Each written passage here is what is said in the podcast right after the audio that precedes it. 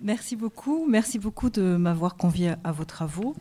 Euh, je vais donc apporter euh, ma touche historienne en proposant euh, de, travailler le moment de la Révolution française pour essayer de, comprendre comment les acteurs de cette révolution, et plus précisément aujourd'hui Saint-Just, se débat entre la notion de révolution, la notion de guerre civile et la notion de lutte entre deux classes et comment en fait on peut observer euh, différentes séquences du moment révolutionnaire pour euh, comprendre ce, qui est en jeu comme euh, possibilité de fabriquer ce qu'ils souhaitent, les uns et les autres, quand, ils sont vraiment révolutionnaires, c'est-à-dire une société qui serait une société de la délibération, où le conflit ne serait pas constitué par des rapports de domination, mais par euh, le désir euh, en commun de produire le meilleur ethos possible pour une cité à venir. Pour les révolutionnaires les plus radicaux, comme euh, Robespierre, Saint-Just, Billaud-Varenne, une société révolutionnée est caractérisée par la confiance civile. Aussi, le spectre de la guerre civile est-il celui de la destruction de cette confiance qui doit être fondatrice d'un lien social, politique, civil, républicain L'imaginaire du coup de la guerre civile n'est pas alors seulement lié à des fronts visibles, comme en Vendée ou dans le comtat venessin. Il fait signe partout où des forces travaillent, sciemment ou de fait, à défaire ce lien social de confiance, à défaire ce lien civil. Et de ce point de vue-là, la séquence de la terreur est certes un point d'acmé de la guerre civile, mais euh, il n'est qu'un point d'acmé et pas le seul. Dans euh, le travail que j'avais fait qui s'intitule La liberté ou la mort, j'avais montré en quoi la terreur était un processus de vengeance publique, où deux groupes sociaux se font face et déploient des procédures publiques, tout ça pour ne pas confondre avec la vendetta, où doivent se racheter des dettes d'honneur et de sang. Cet affrontement coalise alors deux groupes sociaux soudés, quand la société en paix et unie est faite d'une myriade d'individus en liens réciproques et infiniment multiples et changeants. Donc il y a quelque chose dans euh, la, configuration de la terreur qui euh, est déjà une configuration binaire, avec euh, bien peut-être pas encore la notion de deux classes en tant que telle, même si ça apparaît en fait assez tôt dans la Révolution, et il y a bien quelque chose à comprendre de ce qui se joue pour les révolutionnaires dans l'instabilité qu'ils vivent de savoir s'ils sont ou non en révolution, s'ils sont en guerre civile, si cette guerre civile pourra cesser ou non. Et si elle ne peut pas cesser, peut-être que ça permet de comprendre pourquoi la révolution finalement ne peut pas être stabilisée ou qu'elle est permanente. Pour les révolutionnaires, tout affrontement qui peut conduire à la perte de confiance dans le lien social, qui conduit à le rendre, disons, discontinu, frileux, voire redouté, relève du même danger. Il peut être insidieux, invisible, mais il produit en fait le même effroi. Ainsi, Saint-Just évoque-t-il le fédéralisme comme procédure de destruction des rapports sociaux, et il en fait l'envers de ce qui avait fondé le lien fédératif en 1790. Le fédéralisme, donc, qui est le contraire du, du lien fédératif, n'est point détruit et le voilà plus hideux même que la guerre civile s'il est possible. Il n'existait plus de rapports sociaux entre une ville et une ville, entre un village et un village même. Cette absence de confiance, de lien, en fait, de rapports sociaux en printemps de l'an 2 empêche la cité révolutionnaire de prendre consistance. Elle reste donc fragile, incertaine. Et ce qui n'advient pas, c'est en fait un régime de familiarité qui suppose de pouvoir agir avec les autres sans avoir à y penser, en termes de danger, de prudence, de stratégie, de choses-trappes.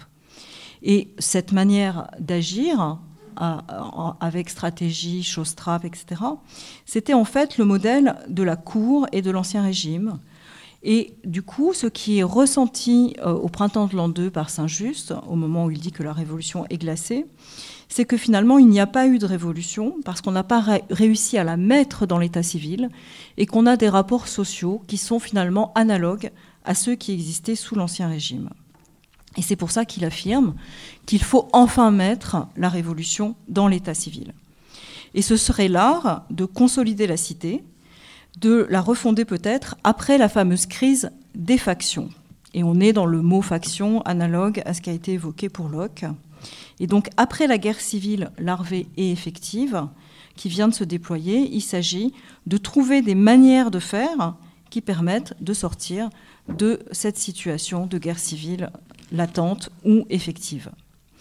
Si euh, la guerre civile n'est pas l'affrontement alors de deux blocs déterminés et bien visibles, c'est simplement ce que les révolutionnaires appellent l'état de guerre qui mine en fait l'état de civilité. Un état de guerre qui renonce à en fait une certaine conception de la liberté et qui euh, considère que la liberté n'existe que dans la réciprocité à savoir que quand la liberté des uns limite celle des autres, il ne peut pas y avoir de domination. Le propre de cette guerre civile, c'est même de détruire cette conception de la liberté sur laquelle repose la civilité révolutionnaire. La guerre civile pourrait alors avoir une définition élargie. Ce serait l'ensemble des pratiques sociales et politiques qui détruisent la liberté comme réciproque, fondement donc de l'égalité, et conduisant à un état de guerre, c'est-à-dire de rapport de force et non de droit. Pour autant, est-ce que la définition classique de la guerre civile euh, disparaît? Est-ce qu'elle est, euh, absente? En fait, elle est présente, et elle est présente et voulue, non pas par le côté révolutionnaire, mais par le côté contre-révolutionnaire. Je voudrais évoquer euh, un royaliste qui s'appelle Montlosier et qui affirme très explicitement qu'il l'espère. Il espère la guerre de tous contre tous. Je pense, dit-il, qu'il ne faut pas espérer par l'opinion seule un ouvrage aussi difficile que la contre-révolution. Je pense pourtant que l'opinion peut être très utile si on sait la concerter avec les volontés. Mais pour cela, il faut intimider les volontés ennemies. Et comment intimider les volontés ennemies autrement que par la force? Je viens de parler de force. J'ai prononcé là un mot terrible car la force destinée à agir contre la force établit aussitôt un état de guerre. Et c'est une guerre, une guerre civile que j'appellerai au secours de ma patrie. Ici, je ne veux pas dissimuler que les républicains cherchent de toute force à l'éviter. Et de fait, un constitutionnel, officier, donc quelqu'un de l'armée, un certain monsieur De Gave, l'interroge en ces termes. Je voudrais savoir comment vous garantirez votre patrie des horreurs de la guerre civile, de ce fléau auprès duquel tous les malheurs que nous avons éprouvés ne sont rien, de ce fléau que des monstres seuls peuvent désirer et envisager de sang-froid. Donc, de ce fait, eh bien, la guerre civile, elle est considérée comme le danger que les contre-révolutionnaires font courir aux révolutionnaires et comme un spectre. Et donc, la question des révolutionnaires, ça va être de pouvoir maintenir ce fil révolutionnaire en tant qu'ils sont capables à la fois de reconnaître qu'il y a des ennemis, mais de ne pas laisser les rapports de force envahir l'ensemble de la société. Et de ce point de vue-là, il y a euh, effectivement euh, la nécessité de le réfléchir. Et c'est effectivement ce que font d'une manière assez euh, forte l'ensemble des révolutionnaires, y compris des Girondins le, Girondin Roland redoute, face au roi traître à sa patrie au printemps 1792, une guerre civile. Et c'est des arguments qu'il va donner pour obtenir un certain nombre de décrets. Donc euh, le fait que les révolutionnaires redoutent la guerre civile, ce n'est pas quelque chose qui soit propre euh, aux plus radicaux, c'est quelque chose qui met une distinction entre révolutionnaires et contre-révolutionnaires. Or, le même contre-révolutionnaire que je viens d'évoquer, Montlosier, à un moment donné, substitue le mot lutte au mot guerre et fait advenir le mot classe pour parler, si on regarde un peu les associations de vocabulaire, de composantes sociales. Et à ce moment-là, on peut se demander s'il s'agit, faute de guerre civile, de fabriquer cette fameuse lutte entre deux classes, qui serait peut-être déjà une sorte de lutte des classes, même si les historiens du langage qui connaissent bien le dossier, je pense à quelqu'un comme Marie-France Piguet, affirment que la guerre civile et la lutte entre deux classes apparaissent dans l'œuvre de Montlosier comme des notions qui restent partiellement étrangères l'une à l'autre. Selon elle, elles ouvrent sur des problématiques qui sont analogues mais disjointes.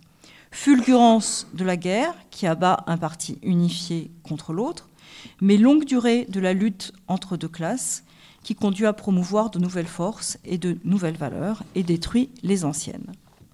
Mais pourtant, il y a bien une intersection, et c'est dans cette intersection que je voudrais euh, introduire la pensée de Saint-Just en tant que c'est une pensée sur comment s'opposer en fait à la guerre civile ou comment contraindre la guerre civile.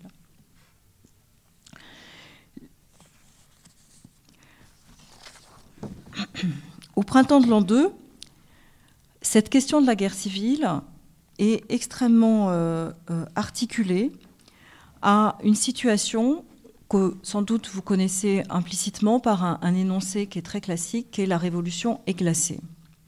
La révolution est glacée, c'est l'affirmation que si on veut dissoudre un certain régime de familiarité révolutionnaire, si on veut empêcher que la cité prenne consistance, c'est en fait par un régime non pas euh, de l'exacerbation des conflits, mais d'une lassitude à installer, de, faire en sorte qu'il y ait une apathie qui apparaisse par euh, effectivement lassitude, exténuation, euh, fatigue, et qu'il y a donc quelque chose qui se joue du côté des sensibilités révolutionnaires. L'homme révolutionnaire peut être dénaturé, avili, par des processus et des mécanismes réfléchis, et ce sont donc ces mécanismes et ces processus que Saint-Just va tenter de réfléchir, qui va tenter de comprendre. Rendre les citoyens apathiques, indifférents, ce serait vraiment avoir tué la cité. Le crime et la perversité, dans le vocabulaire de l'an 2, pourraient alors prospérer sans entrave. Mais si les acteurs du comité de salut public sont eux-mêmes fatigués en l'an 2, voire déjà mélancoliques, ils tentent une dernière bataille, celle de sorte de réparation. Ce qui est affirmé, c'est que ceux qui survivent aux grands crimes sont condamnés à les réparer. Et ce qui est présenté comme grand crime, c'est bien sûr pas la terreur comme telle, avec euh, sa tentative de contraindre euh, la violence et de la suspendre en fait, mais c'est les grands crimes d'avoir été acculés à produire ces lois de contrainte qui effectivement ont lassé euh, l'ardeur révolutionnaire. Donc la question, c'est de savoir quelles ont été les épreuves de cette guerre civile qui a été imposée à la Révolution et de savoir comment on va pouvoir les réparer. Ça sera mon deuxième et troisième point. Les épreuves de la guerre civile, du point de vue de Saint-Just, c'est plonger les citoyens dans le malheur et l'isolement. Plonger les citoyens dans le malheur et l'isolement, la première manière de le faire, c'est, selon toujours Saint-Just, euh, de produire un retournement des pratiques qui normalement doivent amener de la civilité, doivent amener euh, de l'échange, permettre effectivement aux gens d'être heureux de se retrouver.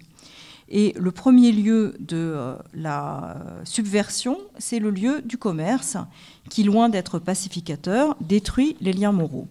On sait bien que chez Montesquieu, le commerce n'est pas simplement pacificateur, et il affirme que le commerce corrompt les mœurs pures, et que c'était déjà des plaintes, euh, par exemple, chez Platon, mais que par contre, il permet d'améliorer et de favoriser euh, la confiance quand les mœurs sont déjà abîmées. Donc du point de vue de Saint-Just, il y a une situation ambivalente du commerce, et que dans une certaine mesure, il y avait quelque chose qui aurait pu se jouer euh, pour pouvoir, par le commerce, favoriser effectivement les liens sociaux dans la Révolution. Pourquoi il a une réflexion sur cet enjeu-là C'est parce qu'on est dans une configuration où la question de la dette et la question de la monnaie sont au cœur euh, du processus révolutionnaire, puisque tout a commencé avec euh, cette question de la banqueroute de l'État, d'un État endetté. Et que la mise à disposition des biens du clergé comme biens de la nation ont obligé à penser des relations monétaires nouvelles pour pouvoir faire en sorte que ces biens soient effectivement euh, disponible pour pouvoir renflouer les caisses, c'est-à-dire payer la dette. Or, il explique que les différentes manières d'avoir fabriqué euh, cette euh, mise à disposition, d'un point de vue économique, loin de permettre une égalisation des rapports sociaux, a conduit à deux phénomènes qui sont des phénomènes extrêmement graves de son point de vue pour défaire le lien social, eh à exclure bien sûr un certain nombre de personnes de la possibilité d'acheter en fabriquant des assignats qui étaient des grosses coupures, si vous voulez, et ensuite en transformant ces assignats qui deviennent monnaie et qui perdent de leur valeur. Ce qui fait qu'il va y avoir un, phénomène de double monnaie, une monnaie euh, qui a de la valeur, une monnaie qui n'en a pas, et que de ce fait, ceux qui ont acheté des biens nationaux vont pouvoir agioter vis-à-vis de l'État, et que l'État, au lieu d'être moins endetté, va être plus endetté par la mise à disposition des biens de la nation. Autrement dit, il va vendre euh, un arpent à, mettons, 300 euh, écus, et on va lui vendre à 600, parce qu'entre-temps, l'assignat aura baissé, hein, n'aura pas la même valeur monétaire. il dit, voilà, là, il y a un lieu du politique qui n'a pas été maîtrisé, qui n'a pas été réfléchi suffisamment, ou qui a été réfléchi par nos ennemis, et euh, en conséquence, eh bien, on a eu une situation où ce qui aurait dû faire lien a produit le contraire du lien. Or, il va développer de manière assez importante tous ces enjeux économiques. Je ne vais pas le faire aujourd'hui parce qu'on n'a pas le temps. Mais ce qui me paraît extrêmement intéressant, c'est qu'en en fait, loin de s'intéresser à l'économie toute seule, il va montrer comment cette disjonction économique, en fait, produit des effets dans ce qui est le fondement du lien civil, à savoir les relations entre les hommes euh, de village à village dans une société qui est supposée être unifiée et qui en fait ne l'est plus parce que ce fameux fédéralisme, c'est en fait la capacité euh, des, sociétés et des communautés de ne plus avoir le désir de faire lien parce qu'elles veulent garder sur leur territoire les denrées de première nécessité, voire les denrées qui permettent de vivre bien. Et donc, il y a à ce moment-là, engendré par cette inégalité de la distribution des biens nationaux, ce qu'il appelle le fédéralisme, qui consiste en un peuple désuni parce qu'il ne pense plus la redistribution, il ne pense plus la circulation, et chacun garde les denrées dans son, sa communauté. Et cette, cet effet de, de, de communauté euh, fermés, donc de frontières qui se multiplient à l'intérieur de, l'espace français, euh, il a des effets aussi sur la cellule familiale et la circulation possible par des relations qui sont pour Saint-Just extrêmement importantes, qui sont les relations amoureuses. Si les relations amoureuses ne permettent plus de sortir de son village, eh bien, il y a quelque chose qui se referme encore plus. Il dit bientôt, euh, les gens n'auraient plus parlé la même langue, et il s'est fait très peu de mariages éloignés. Donc il arrive à une pensée qui relie les enjeux économiques, les enjeux, euh, je de fabrication de frontières communautaires et des enjeux fondamentaux de qu'est-ce qui permet de faire lien avec trois, trois points importants.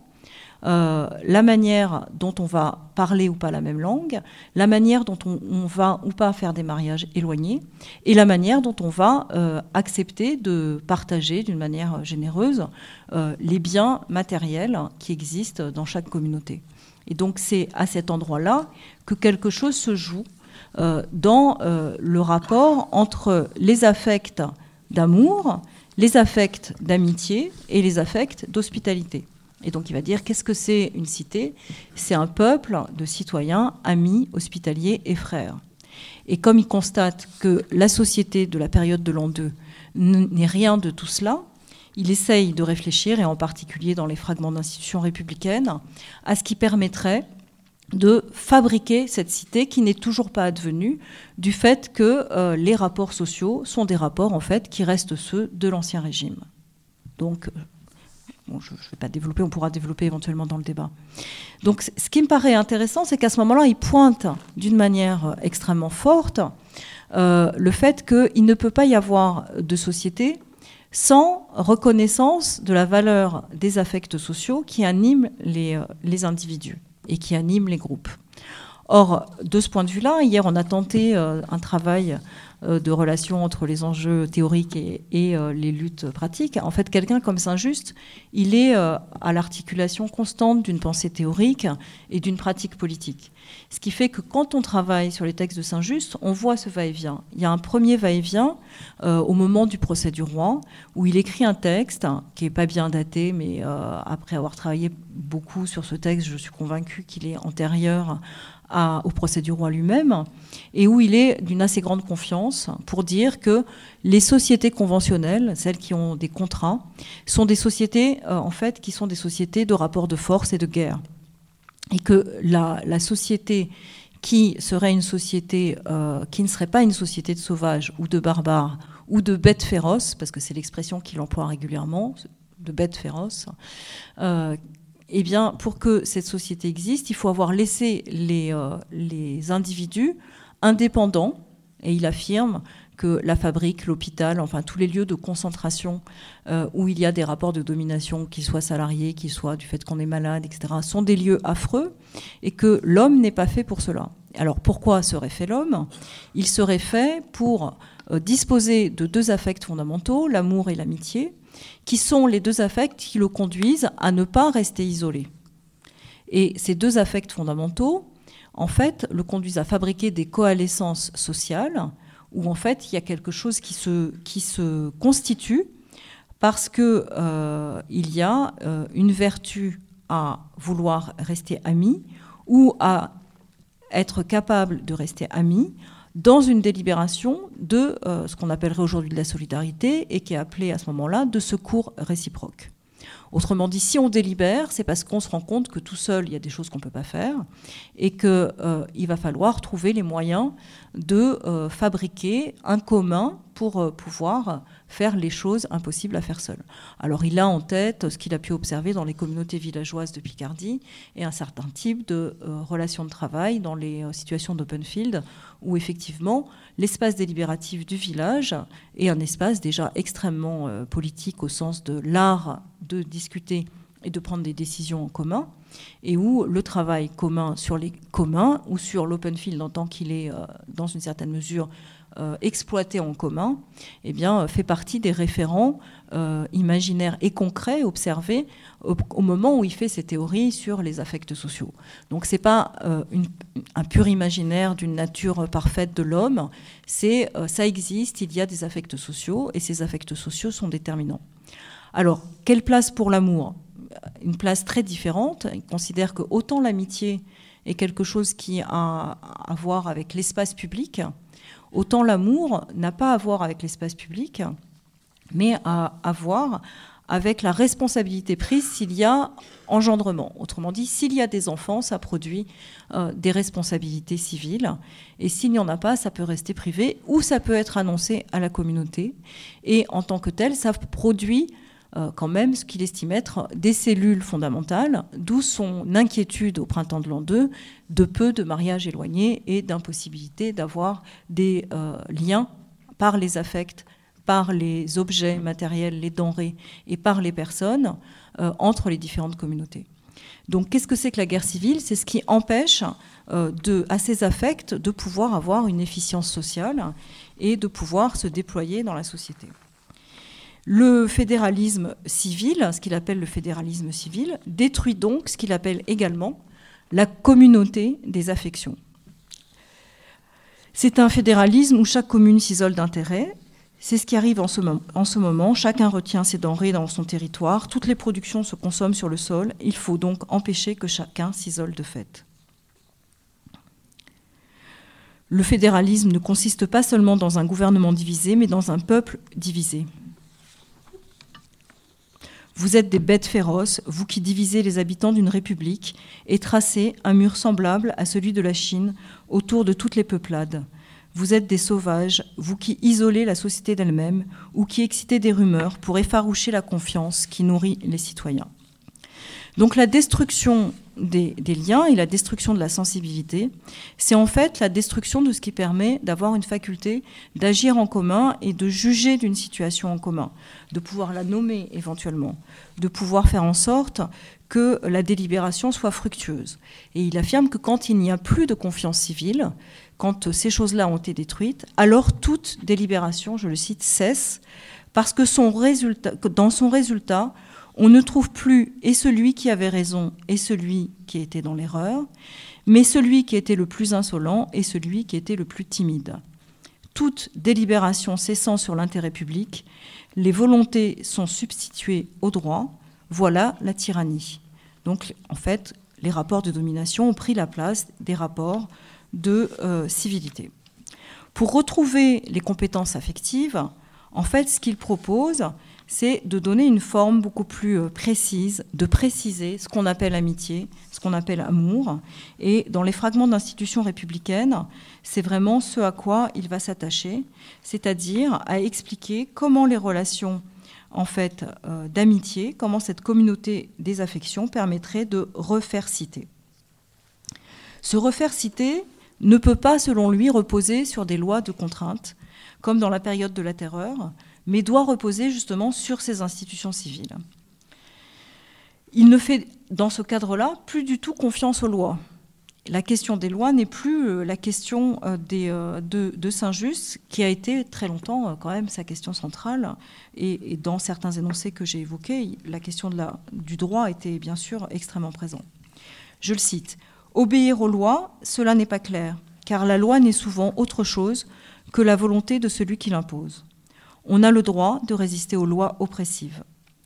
La solidité d'une république n'est point dans ses défenseurs toujours enviés, toujours perdus, mais dans les institutions immortelles qui sont impassibles et à l'abri de la témérité des factions. C'est ainsi que euh, pour pouvoir être euh, en dehors de, de, ce temps, en dehors de cette témérité des factions, de l'insolence des factions, il affirme qu'il faut donner une sacralité beaucoup plus forte à la question de l'amitié et à la question de ce qu'engendre l'amour dans la société civile. Et à ce moment-là, il donne des règles extrêmement euh, étonnantes euh, qui conduisent à affirmer que les amis doivent être placés les uns auprès des autres dans les combats, que ceux qui sont restés amis toute leur vie sont enfermés dans le même tombeau, que ceux qui quittent un ami sont tenus de rendre compte au peuple dans le temple des motifs qui le lui ont fait quitter. Enfin, que si un homme commet un crime, ses amis sont bannis. Alors on pourrait se dire, mais finalement, ce gars-là, euh, finalement, François Furet avait raison, c'est du totalitarisme absolu, c'est atroce. Et en fait, pour Saint-Just, un groupe d'amis, parce qu'il a énoncé ce que, selon lui, ça impliquait comme type de vertu, c'est en fait un groupe collectivement responsable des actes de chacun, et l'amitié produit ainsi une responsabilité réciproque, une nécessité de vertu réciproque. Et à ce titre, c'est à ce titre que l'amitié est devenue chez Saint-Just une institution civile qui fabrique cette réciprocité nécessaire pour que le lien horizontal soit solide sans qu'on ait besoin de recourir à des lois de contrainte et euh, de faire en sorte que cette institution civile, en fait, devienne peut-être contraignante, mais quand même euh, euh, épanouissent le fait qu'il y a bien des affects sociaux qui animent les hommes.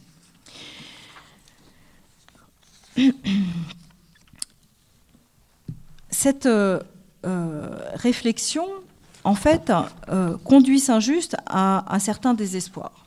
Ou peut-être que c'est parce qu'il est désespéré qu'il en arrive à imaginer que pour obtenir une amitié qui conduise à une certaine solidité des rapports civils, eh euh, il faut être désespéré. Il considère en particulier que les relations de peuple à peuple ne seront pas celles qu'il espérait, qui étaient en fait assez adéquates à l'imaginaire de euh, euh, l'abbé de Saint-Pierre ou de Rousseau, mais que les peuples plus ou moins opprimés, je le cite, plus ou moins éclairés, ne peuvent pas en même temps recevoir les mêmes lois, et donc il ne pourra pas y avoir de relations réciproques. Mais il espérait qu'il y aurait des relations réciproques d'individu à individu, et donc il affirme qu'il y a la possibilité à un moment de le, faire, et puis finalement il se rend compte que euh, tout ce qu'il observe autour de lui ne fonctionne pas euh, comme il le souhaitait, comme il imaginait que la révolution serait capable de faire advenir cette harmonie. Hein, il y a tout un imaginaire de l'harmonie par les affects, etc. Et il en arrive à dire, la force ne fait ni raison ni droit, mais il est peut-être impossible de s'en passer pour faire respecter le droit et la raison. Et à ce moment-là, on peut considérer qu'il est dans un pessimisme assez avéré, mais il invente quelque chose de nouveau qui serait une anti-loi martiale, anti-guerrière, et il affirme Lorsque les autorités publiques seront impuissantes contre l'attroupement et la violence du peuple, le drapeau déployé au milieu de la place publique imposera la paix et sera le signal que le peuple va délibérer. Le peuple s'assemblera paisiblement et fera parvenir sa délibération. Elle sera transmise au pouvoir législatif. Si quelqu'un trouble la paix de la délibération du peuple, le peuple le fera arrêter et le livrera aux autorités constituées. Savoir donc délibérer paisiblement et, finalement savoir préciser l'usage de la force seraient alors les signes d'une communauté des affections qui aurait réussi à se tramer par un souverain peuple enfin redevenus libres et qui seraient définitivement sortis de la guerre civile.